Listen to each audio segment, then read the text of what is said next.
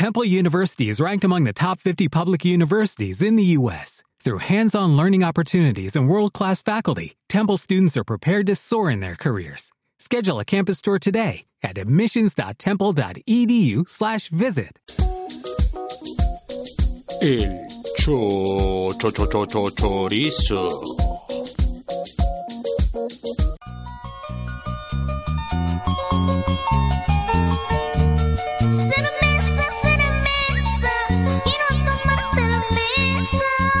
Desde la capital del Estado de México les dejamos caer el chorizo. Un programa culturalmente incorrecto.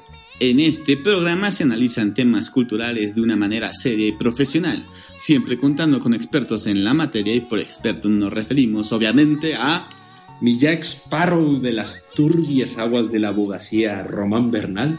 Y al Ryan Gosling, región 4 de la capital mexiquense, Rubén Ríos. A partir de esta semana iniciaremos un análisis de cuatro películas del director Nicholas Winding Refn, dándole así oportunidad a su trabajo, en el que vendría siendo su mes en el chorizo y puesto que nos lo pidió con gran insistencia. Por favor, hablen de mis películas, por favor. ya quisiéramos, cabrón. Las películas se discutirán en su sección del chorizo espectador. Con esto iniciaremos un cambio en el programa en el cual se pretende centrar un tema específico alrededor del séptimo arte. Más en específico, por ejemplo, un actor, un director, o un género, o saga, etc. También les queremos anunciar que abrimos una convocatoria para que uno de nuestros podescuchas nos compartiera un poema para presentarlo en la subsección poética, la cual ya no la voy a monopolizar lamentablemente. Esto lo iremos haciendo con frecuencia para que ustedes interactúen y nutran este chorizo. Sin más anuncios, pasaremos a su parte favorita del programa, su introducción culinaria.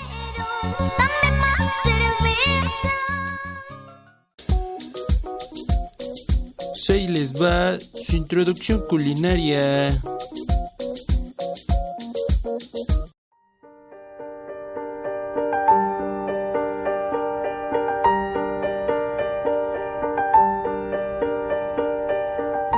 Porque el tema musical inicial lo amerita y porque a nosotros nos encanta realizar este podcast en tal estado inconveniente, dirían algunos, nuestros acompañantes en esta ocasión son Los Borrachitos, originarios de Puebla, Puebla, la capital con el nombre más original de todos los estados de nuestra monstruosa nación. Son, como bien saben, un dulce típico mexicano que como ingrediente llamativo tienen unas pizquitas de alcohol. Son un producto original de Las Monjitas, asociación civil sin fines de lucro, con ligeras excepciones constituidas en los diferentes ingresos donativos para malversaciones fiscales poco fiables en instancias destinadas a retribuciones sociales poco tangibles. Es decir, que las instituciones espirituales le saben a la movida también aquí en la tierra. Pillines. Pero es por eso que le ponen a gran parte de sus productos algunas pizquitas de alcohol. Y así no dejes de estar medio apendejado. Con esto no queremos decir otra cosa que la que ya dijimos. Dejando de lado nuestra crítica social extremista y volviendo al dulce tema, no podemos dejar de reconocer las grandes aportaciones culinarias, las cuales fueron emblemáticas durante la fusión bicultural como les hemos platicado con anterioridad en los programas. Simplemente mujeres enclaustradas eran iluminadas por la luz del ingenio gastronómico, el cual ha iluminado el camino de otros paladares hasta nuestros días. Los resultados de tales apariciones se consolidaron en un dulce de azúcar, ron blanco y otros ingredientes anexos, cuyas primeras inmersiones fueron a manera de agradecimiento para los benefactores, pero terminaron siendo otro lucrativo negocio. Lo importante de este dulce es su relleno cremoso con opciones distintas a sabores que van desde los de fresa, limón, rompope o un double shot hasta el pepino, lechuga y jitomate. Ah, cabrón, ¿en serio? No. Y aunque los últimos fueron solo una fantasía glotona inventados por nuestro apetito, en especial el de Román, no dejamos de invitarlos a probar el dulce típico y dejar de chupar el dulce extranjero, cabrones. Ya los conocemos. Ya los conocemos. Sin más por agregar, hemos terminado esta sección y pasamos a su chorizo espectador.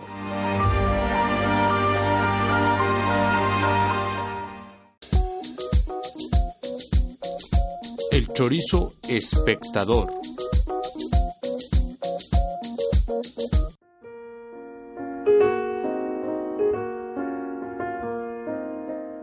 Ha llegado el final de la trilogía de Monty Python. La vida de Brian o Life of Brian, que es el último largometraje del grupo, el cual se estrenó en 1979. Esta historia narra la vida de Brian que acontece paralelamente a la de Jesús de Nazaret, siendo este su vecino. Brian es un judío que odia a los romanos y se une a un grupo terrorista que busca derrocar el poder en turno. Sin embargo, después de una serie de malos entendidos, él resulta un profeta involuntariamente y en consecuencia es sentenciado a morir crucificado. La comedia es rescatable por ciertos destellos de comedia inteligente. Muy en particular me encanta la parte cuando discuten las aportaciones de los romanos al pueblo judío y terminan admitiendo que van desde el acueducto, la educación y muchas otras. Pero el tono cómico sube y baja bajando de repente tanto que rosa con producciones de embargadura y sí. No, eh, Güey, ¿en qué estás pensando, cabrón? Perdón, es que El que en tiene, cabrón. De envergadura. de envergadura, parecida a las del Panda Show o los chistes repetidos de Guerra de Chistes. Te quedas esperando un mejor resultado durante toda la película y nunca va a suceder. Su constante ataque contra lo divino y lo religioso pasa de ser un recurso original de las antiguas películas a un recurso sobreexplotado. El grupo Monty Python ahora se queda muy corto, como ya lo ha dicho Román, en cuanto a ocurrencias cómicas. La idea es sensacional, sin embargo, el humor solo llega de vez en cuando y no te hace reír a carcajadas. También incorpora un humor negro hacia los judíos, en especial a las madres judías. Sin embargo, aquí en nuestro país no estamos tan familiarizados con este tema y por lo tanto no termina siendo tan gracioso. Como calificación, yo creo merece un 5. Y sí, 5 está Está digo, bastante lamentable porque las otras fueron 9 y 8. O sea, Sí, la- nosotros somos exigentes, cabrón. Sí, sí, sí. Y este es un 5, definitivamente. Si se la quieren fletar, eh, está disponible en YouTube. eh, está doblada al español o al castellano para que se rían un poco del acento. Jame, jame, ja. Jame, jame, ja. No, no, no decían eso. Pero bueno, sin más por agregar, pasamos a nuestra siguiente película.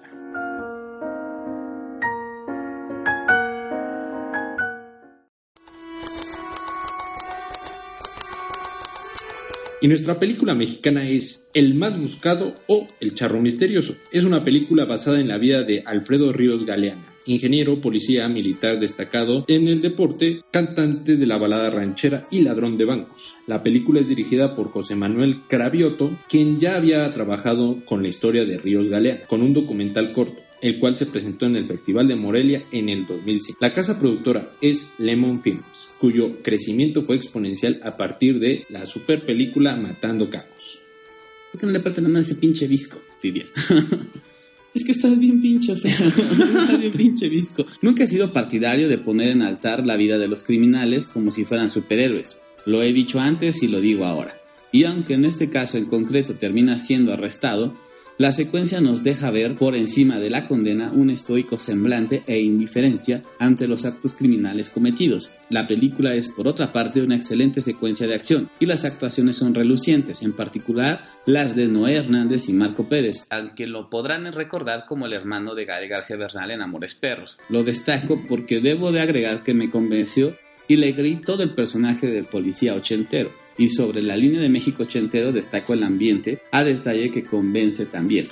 Pues sin duda es una película sensacional en cuanto a la forma de narrarla, concatenando los episodios del atracador de bancos más grandiosos del país, siendo contada por él mismo a una periodista después de su detención. Toda la escenografía, a menos que se me haya pasado algo, fue cuidadosamente ambientada a la época, como ya mencionó Román.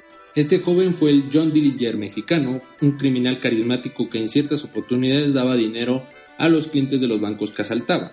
También se debe destacar, a mí me encantó esta parte, el rol del padre, cual viejo y sapiente lobo del comandante Zarate, quien funge como aquel que le cambia el paradigma de su hijo acerca de este criminal y de esta forma logra capturar. Sí, bastante bien como esa parte, ¿no? Esa lógica Ujú. criminal se la hace cambiar y dice ponte en el papel del personaje y deja de pensar como el que, que lo va a atrapar, sino como el, el asaltante El- el mismo. que- Ajá, exacto. Con todo y todo, en cuanto a mi crítica moralista, la película es otro acierto de Lemon Films y la evaluaremos objetivamente con un 7, porque la casa productora ya le sabe a su línea y es hora de empezar a innovar y de arriesgarse más. Esperamos pronto ver ese boom. Claro que sí, Román. Y ahora pasamos a la película chingona de esta semana. Esa. Vamos al cine de Nicolas Winding Refn.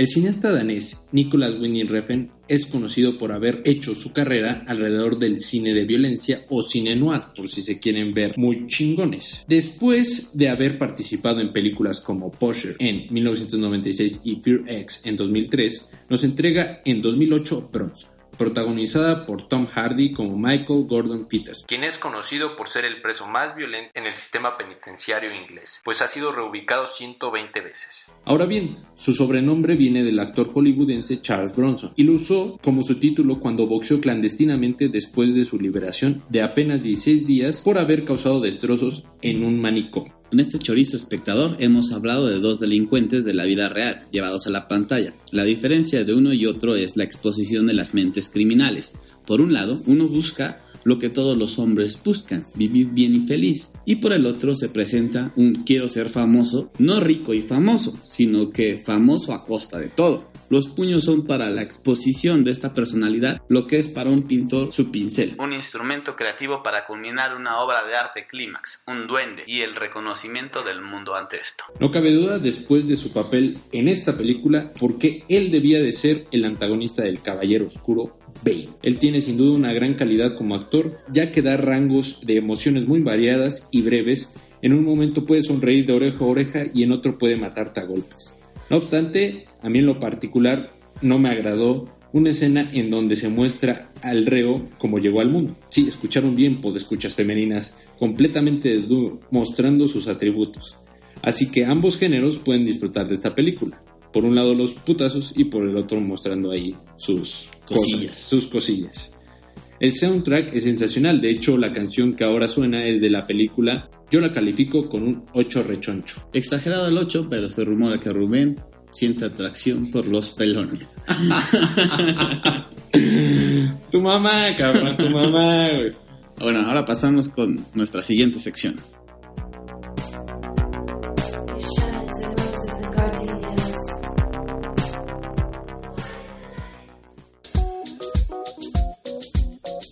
El chorizo también lee.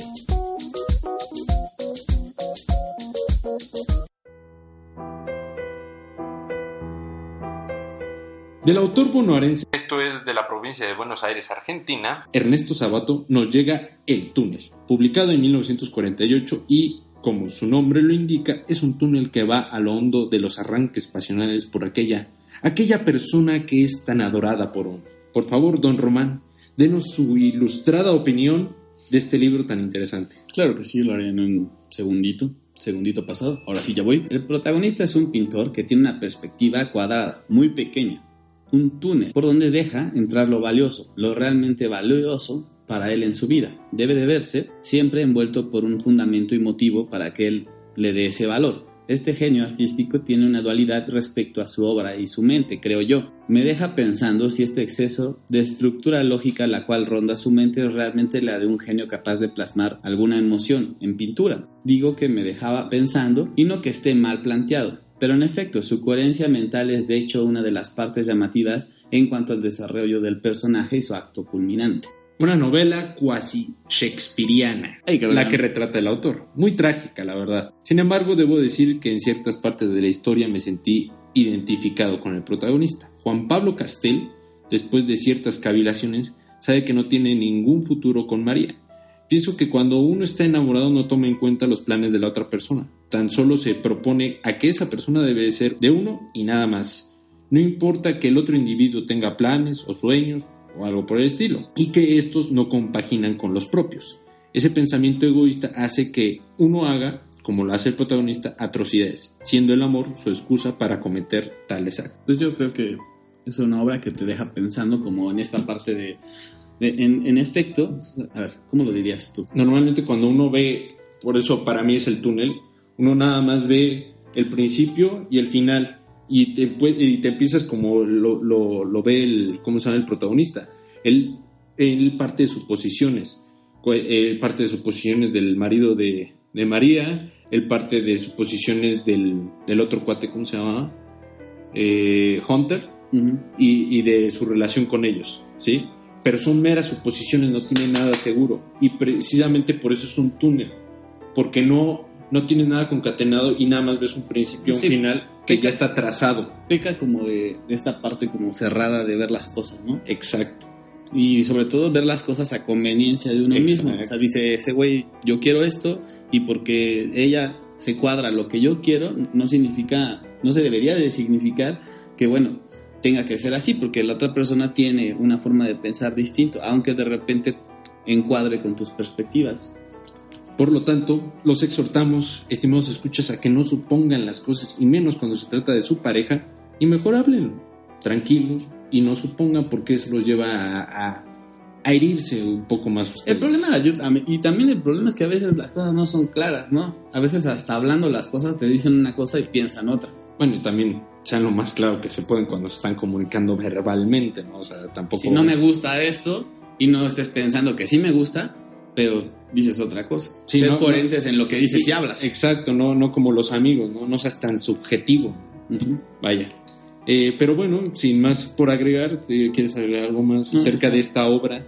Muy De- buena obra, de verdad, Ernesto recomiendo, Sábato. es muy digerible, aparte como 140 y tantas páginas. Sí, es muy, muy rapidito. No, no en una cagada te lo echas, pero pues, en- A- a- aparte es muy fluida en la forma de contarse. Entonces, la verdad es que este, está muy bien. recomendable, mil por ciento. Sin más por agregar, vamos con la palabrota del día.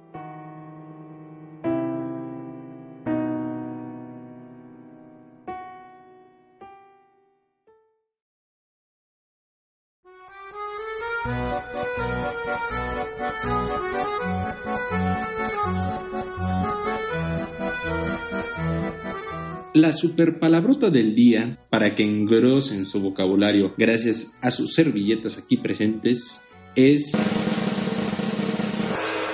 acerico o acerillo. Sin H, cabrones. Almohadilla para clavar alfileres y agujas, eso es lo que significa. Que aunque parece una palabra sin mayor complejidad, hoy les enseñaremos una forma o varias formas de utilizarla con mayor ingenio. A ver, Roman, ilústranos. Por ejemplo, regresando de una fiesta gay, A ver, ¿cómo, agarraron mi culo de acerico.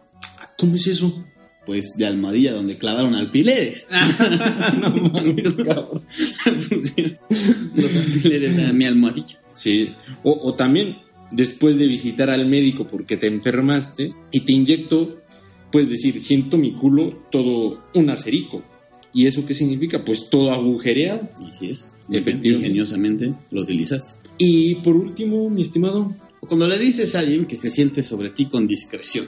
Oye, déjame caer tu acerillo aquí conmigo.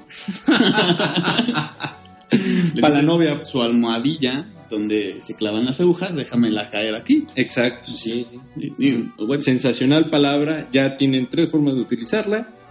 Esperemos les sirva. esperemos le sirva. Y ahora pasamos con la sección favorita del román. Poesía. Ahora lo dije con más intensidad. Poesía.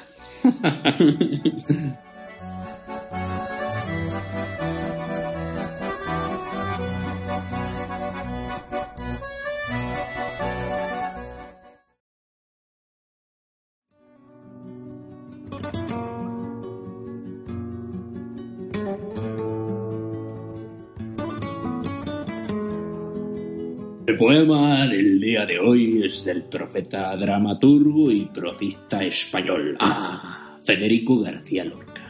Este hijo de la madre patria es conocido por pertenecer a la generación del 27 y sería nuestro segundo integrante de esta generación presentado por su chorizo. Adelante, Román. Dale, ah.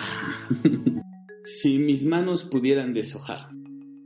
Yo pronuncio tu nombre en las noches oscuras cuando vienen los astros a beber en la luna y duermen los ramajes de las frondas ocultas y yo me siento hueco de pasión y de música. Loco reloj que canta muertas horas antiguas y pronuncio tu nombre en esta noche oscura y tu nombre me suena más lejano que nunca, más lejano que todas las estrellas y más doliente que la mansa lluvia. ¿Te querré como entonces alguna vez?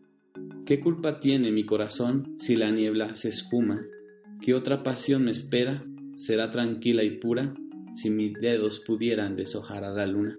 Qué bonito, mira, qué bonito.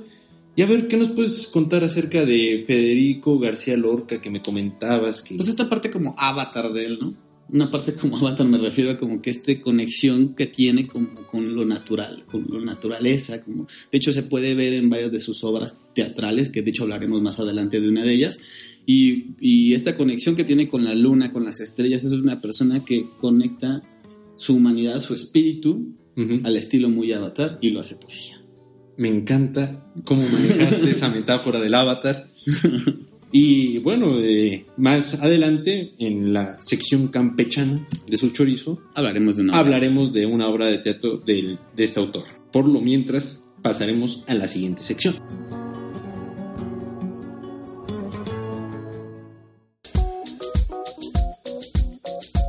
Un embutido musical.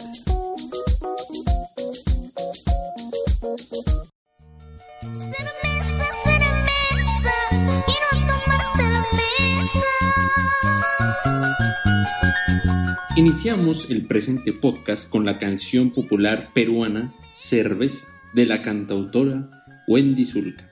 Nacida en 1996 en la capital peruana, la pequeña fue encaminada a la vida artística voluntariamente por su padre. Qué buen padre. Padre que no explota, no es padre. Sin embargo, él murió en un accidente y la batuta fue tomada por su madre para su desarrollo musical. E insistimos en lo voluntario de su vocación artística. A muchos les parece muy mala su música. Yo debo reconocer su dedicación y esfuerzo totalmente voluntario para alcanzar sus metas. El tema se estrenó en el 2005, cuando ella tenía apenas 9 años. Decidimos agregarla al embutido musical, pues esta oda al alcohol nos estremece a veces de risa y a veces de sed. Ninguna canción de ella ha terminado de convencer, pero a golpecitos se derriba un roble, y ella o sus familiares siguen golpeando. de Wendy. Nos vamos a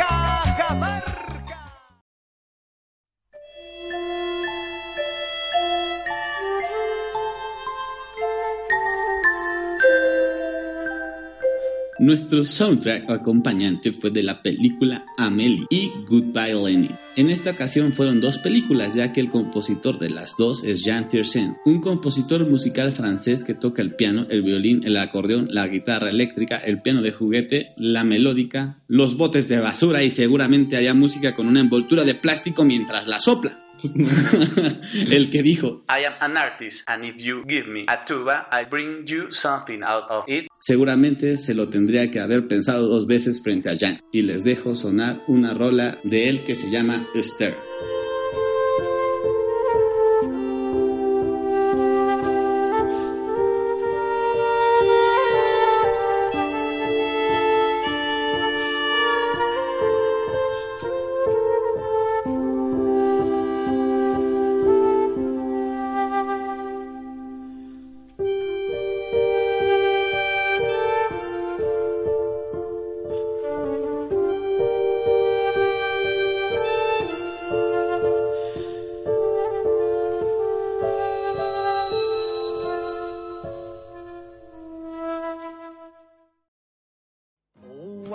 Look on the bright side of life.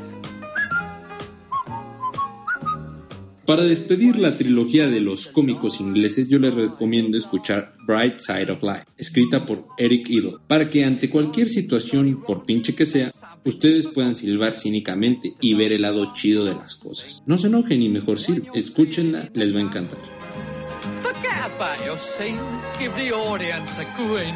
Enjoy it. It's your last chance anyhow. So always look on the bright side of death. Just before you draw your terminal breath. Life's a piece of shit when you look at it. Life's a laugh and death's a joke, it's true. You'll see it's all a show. Keep 'em laughing as you go. Just remember that the last laugh is on you. And always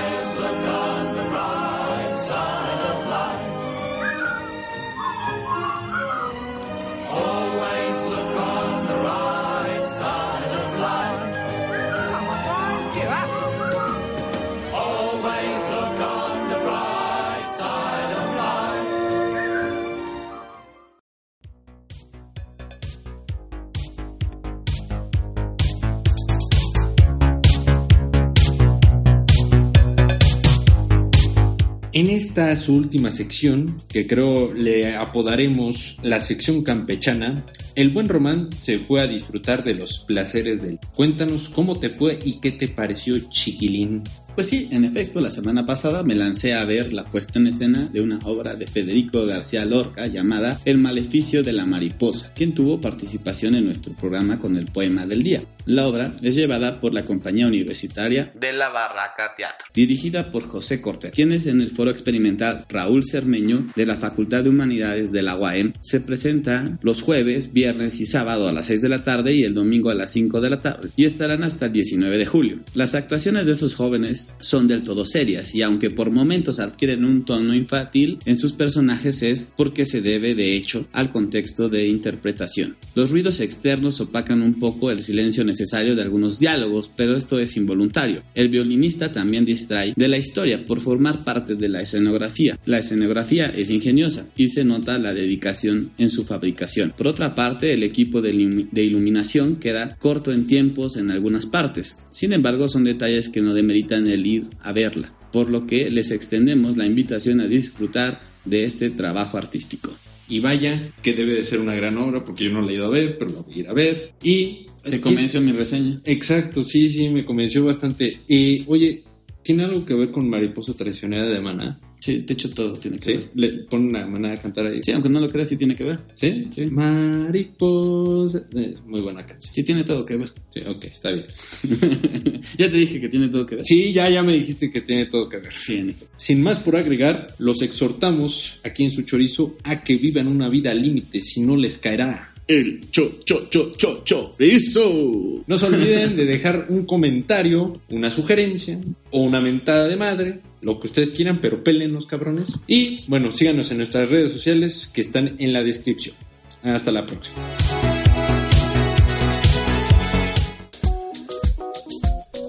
El cho, cho, cho, cho, cho, chorizo.